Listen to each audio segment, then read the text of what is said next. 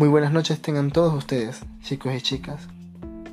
Sean todos bienvenidos a este subpodcast, Movie Sound, dedicado a todos ustedes, los amantes del cine.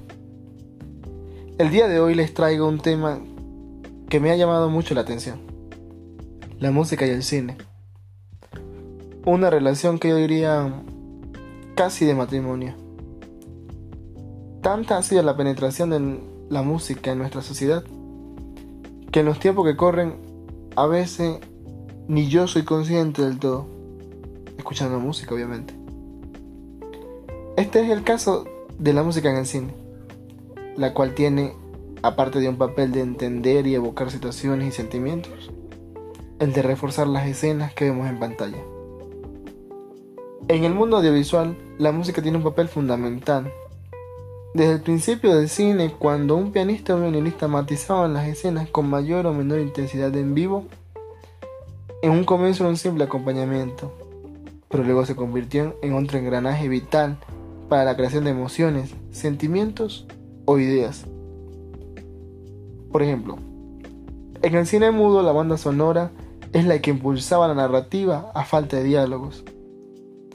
Pero esto, mezclado con las expresiones actorales, transmitía la emoción necesaria en cada escena. Allá por el año 1927, el protagonista del cantor de jazz, Al Johnson, se dejaba escuchar cantar por primera vez en la historia del cine. Era una época de transición al cine sonoro, que generó muchos cambios e inversiones en esta nueva tecnología.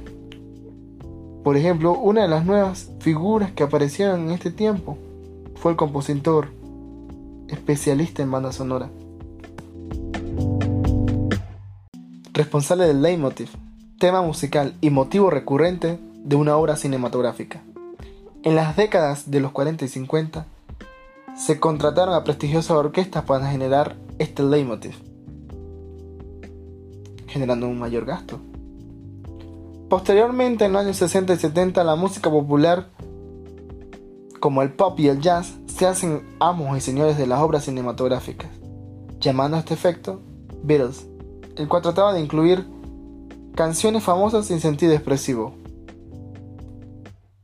Pero en la década de los 80 y de la mano de John Williams, regresan las bandas sonoras y el leitmotiv, apoyados por otros compositores europeos que llegaron a hacer su trabajo a América.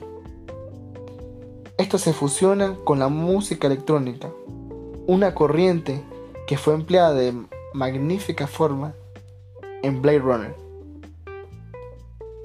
En los tiempos actuales, estas dos corrientes de música popular y banda sonora se han fusionado en el cine actual. A lo largo de la historia del cine, canciones de películas han resultado ser un sello protagónico de la obra, traspasando esta barrera y llegando a ser más que un hit.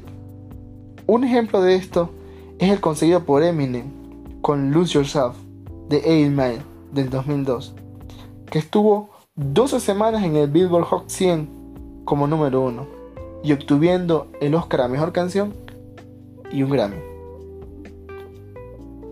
Este ha sido un pequeño resumen de la espléndida historia de amor entre la música y el cine. Espero le haya gustado como a mí. Se despide. Hasta una nueva oportunidad. Legner Hernández. Que tengan muy buenas noches.